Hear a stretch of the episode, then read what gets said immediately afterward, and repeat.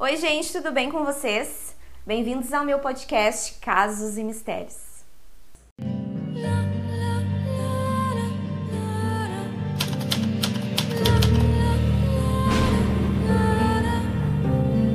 Oi, meus misteriosos, tudo bem com vocês? Sejam muito bem-vindos a Casos novamente. Hoje eu vou contar sobre o culto que existiu lá nos Estados Unidos chamado Heaven's Gate, que significa portões do céu. Tudo começou lá na década de 70, quando um homem chamado Marshall Applewhite conheceu Bunny Nettles. A Bunny ela era uma enfermeira na época e os dois se conheceram e imediatamente os dois já sentiram uma conexão, assim, um laço muito forte, como se eles já se conhecessem há muito tempo e dali se criou-se uma, uma grande amizade. Com o tempo, os dois passaram a se intitular como sendo Du e Ti, né? Eles acabaram se autonomeando como sendo o Du e a Ti. Eram os novos nomes deles. E eles começaram a abordar e falar e divulgar que eles seriam pessoas que teriam sido enviadas para esse mundo para recrutar fiéis, né, pessoas para a sua missão.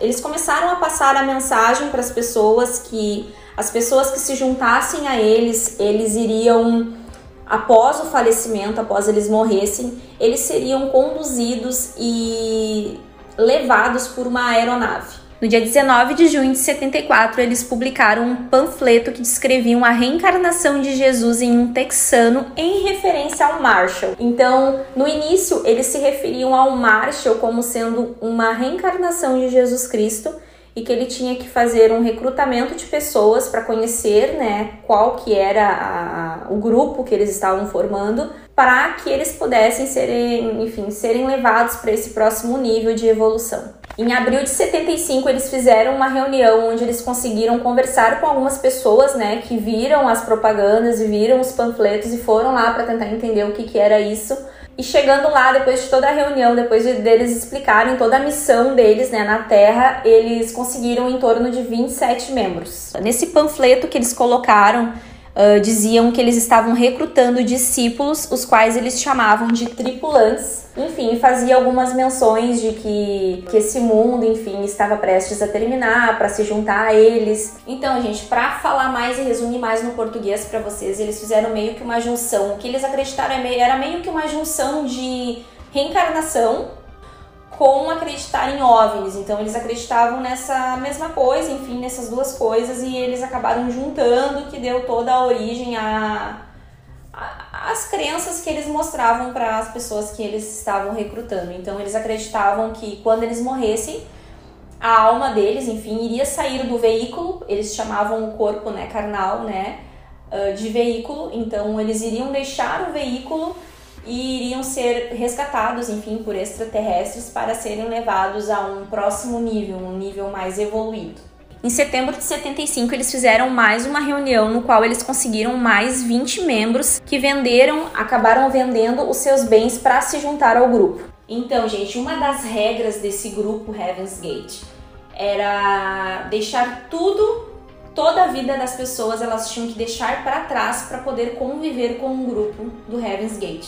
Então, era é muito bizarro, é muito maluco pensar numa coisa dessas e realmente muitas pessoas, todas as pessoas que participaram desse, desse culto fizeram isso. Teve pessoas que abandonaram os filhos pequenos, teve um casal que abandonou uma filha ainda pequena para poder viver nesse culto. Teve filhas que abandonaram os pais e foram viver no culto, então eles tinham que abandonar total a vida que eles tinham e se isolar total dessas pessoas, da família, dos amigos e esquecer que eles tiveram aquela vida. Então qualquer comunicação com a família era estritamente proibida. Eles não podiam mais se conectar, eles não podiam mais conviver nem ver a família. Então praticamente eles e teve muita gente, muita gente que fez isso e você vendo assim o documentário é muito impressionante. Depois de um determinado tempo, o grupo Heaven's Gate já tinha um total de 100 membros e eles passaram assim a peregrinar, né, fazer a peregrinação, enfim, em vários locais. Eles dormiam nas ruas, eles faziam, enfim, dormiam em barracas, algo assim bem difícil da gente conseguir compreender as pessoas entrarem para um culto para viver dessa forma e abandonarem toda a família por conta disso. O líder do grupo Marshall, ele acreditava que ele era um descendente direto de Jesus e que significava que ele estava a um nível acima dos outros humanos. Até que em abril de 75, o Marshall, né, que era o líder, mais a Bunny, que também, enfim, era líder também, eles passaram a não recrutar mais pessoas e deixaram o seu grupo fechado de 100 pessoas já.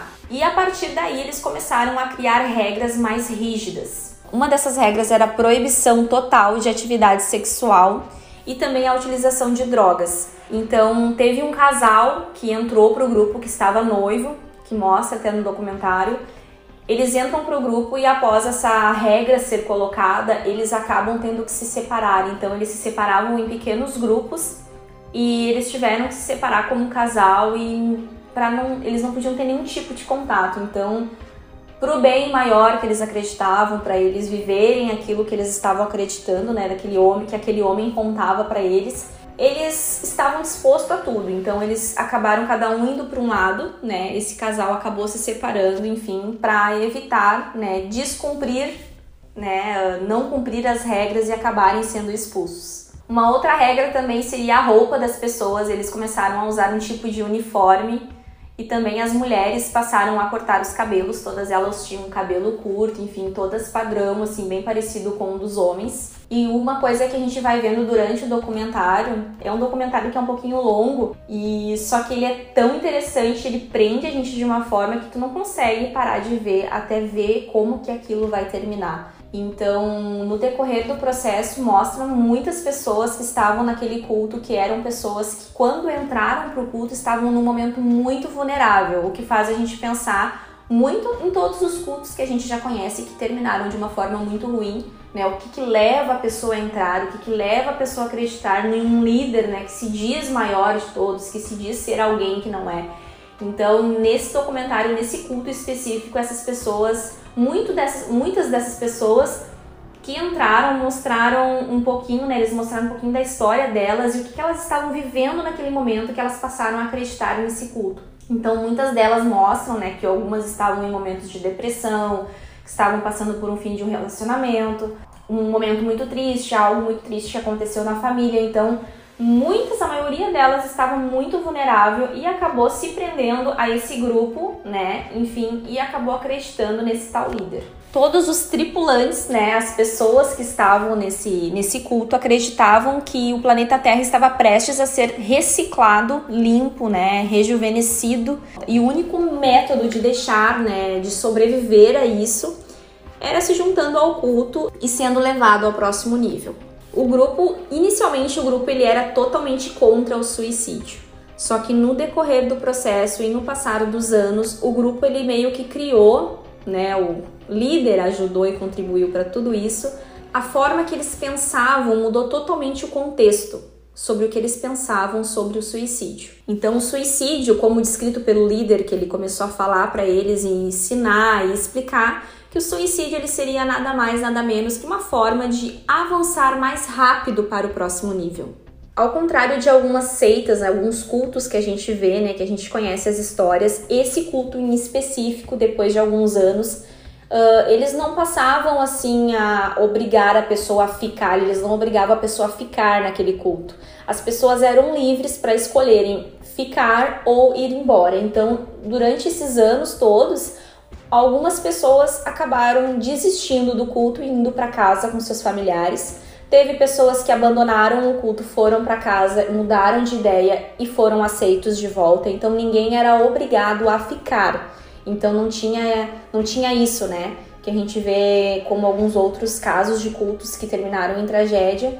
Nesse culto em específico, as pessoas não eram obrigadas a ficar lá. Mas aquela coisa, se as pessoas ficassem lá, elas tinham que cumprir todas as regras. E um fato muito importante, gente, de mencionar é que o líder desse grupo, né, o Marshall, ele era homossexual, não assumido. Teve uma, um momento que tinha um homem muito bonito, que era um ator, né, famoso da época, que tinha que fazia parte, enfim, do culto, e que ele acabou chegando nesse ator e falando pro ator que ele deveria ser expulso e sair do grupo, porque o veículo dele né, do Marshall, o meu veículo estava atraído pelo seu veículo, né, que eles chamavam o corpo de veículo.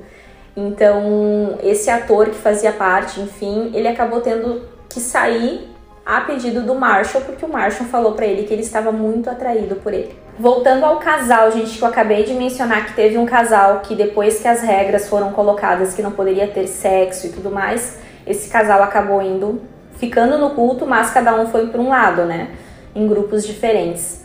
Acontece que depois de um tempo o rapaz, né, o, o homem do casal, acabou uh, querendo ir para casa, desistiu do culto. Quando ele foi para casa, ele conta, até dá o seu, o seu relato no documentário, ele conta que quando ele chegou em casa, viu a família, que ele começou a viver a vida real novamente, ele começou a ver com muita clareza que ele estava sendo muito manipulado naquele lugar, que tinham feito uma lavagem cerebral nele e que não era nada daquilo. Então ele começa a, enfim, tentar se comunicar.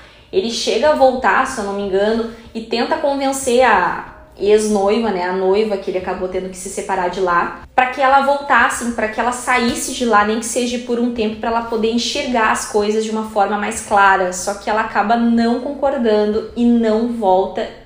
E mesmo assim, ele sem ela, ele acaba não voltando pro culto. Graças a Deus. A outra líder do grupo, né, a Boone, a parceira do Marshall, acabou tendo um câncer no olho em 1983 e ela acaba tendo que retirar o olho e depois dessa cirurgia, ela acabou vivendo por mais dois anos e acabou falecendo em 1985. E nesse momento que essa outra líder, que se dizia ser uma maioral junto com o seu parceiro, que seria uma enviada, né, para cumprir a missão com os seus membros, morre, tudo se tornou muito complicado das pessoas entenderem e quase que o plano do Marshall vai por água abaixo. Que como que alguém tão superior que foi enviado, né, especialmente para fazer isso e nos levar para um próximo nível pode morrer de câncer assim. Como que ela vai antes da gente? Como que ela morre assim? Ela deveria ir com a gente até o fim.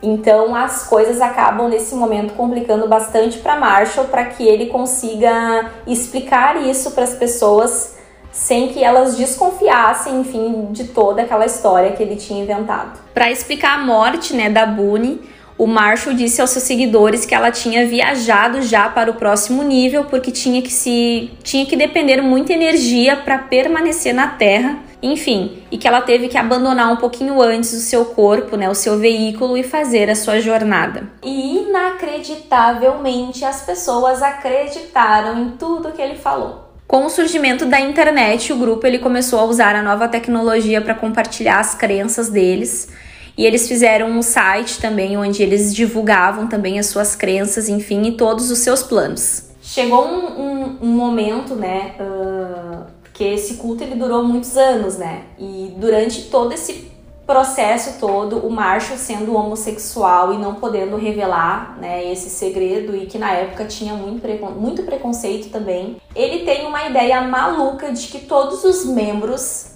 do culto deveriam ser castrados, inclusive ele. Em 1986, uh, os Estados Unidos, né, teve aquela passagem do cometa Halley, Halley, acho que é isso. Então, eles acreditavam que junto com aquele cometa, uma espaçonave estava vindo junto para buscar os membros do culto. De todas aquelas idas e vindas, né, do culto, muitas pessoas acabaram ficando, outras não voltaram. Então, mais para próximo do destino final desse grupo, tinha um total de 39 membros, contando com o líder, o Marshall. Marshall afirmou para os seus membros que após as suas mortes, um objeto voador não identificado tomariam a alma deles para um nível de existência acima do humano. Até que em outubro de 1996 o grupo comprou seguros de abdução alienígena para cobrir a vida de 50 membros pelo custo de 10 mil dólares em seguida o grupo alugou uma mansão de aproximadamente 850 metros quadrados. 38 membros do Heaven's Gate, mais o líder Marshall, foram encontrados mortos na casa no dia 26 de março de 1997. Eles tomaram fenobarbital misturado com suco de maçã e vodka. Eles também colocaram sacolas plásticas em suas cabeças após ingerir a mistura a fim de induzir a asfixia. O mais impressionante disso tudo, gente, é que dois ex-membros desse culto, depois de verem a notícia que o grupo que eles estavam teria cometido suicídio, eles ficaram totalmente uh, transtornados e confusos e arrependidos de não estarem ali. Então os dois acabam cometendo suicídio. Só que nessa primeira tentativa, um deles consegue e o outro, que se chamava Charlie, acabou sobrevivendo ao suicídio. Só que não para por aí. Em fevereiro de 1998, o Charlie acaba tentando novamente o suicídio e acaba conseguindo com sucesso. Esse culto ele é muito curioso porque ele é diferente de alguns outros que acabam dessa forma, né? Que a gente conhece, assim, os mais conhecidos. Então é um culto que me chamou bastante atenção pela crença deles, porque se a gente for ver assim, não é muito diferente de muitas crenças aí que a gente vê por aí, né? A reencarnação, corpo físico, espiritual. Aí tem a questão também dos OVNIs e extraterrestres. Muitas pessoas acreditam, eu sou uma pessoa que acredito muito. Então são crenças que não são muito fora, né, de algumas crenças que existem. Só que é um culto que ele mostrando no documentário ele mostra exatamente o início de uma lavagem cerebral até o final, de como uma pessoa é capaz de manipular um grupo inteiro de pessoas. E é um culto que levou 22 anos para as pessoas cometerem o suicídio, então não foi um processo rápido, não foi algo tão rápido quanto em outros cultos que a gente vê. Foi um processo que demorou muito, muito tempo para que eles decidissem fazer daquela forma. Então, a gente vendo todos os problemas que aquele tal de Marshall tinha, a gente vê que o problema era muito mais com ele, né? Ele tinha muitos problemas que ele não queria enfrentar com ele e por algum motivo ele criou esse grupo que a gente não consegue nem entender o porquê, mas ele tinha um dom de manipular as pessoas e, e, e tem momentos no documentário que mostra como a lavagem cerebral acontece e mostra exatamente uma um vídeo dele do Marshall falando sobre a morte da Boone e depois algumas entrevistas com os membros do culto dele.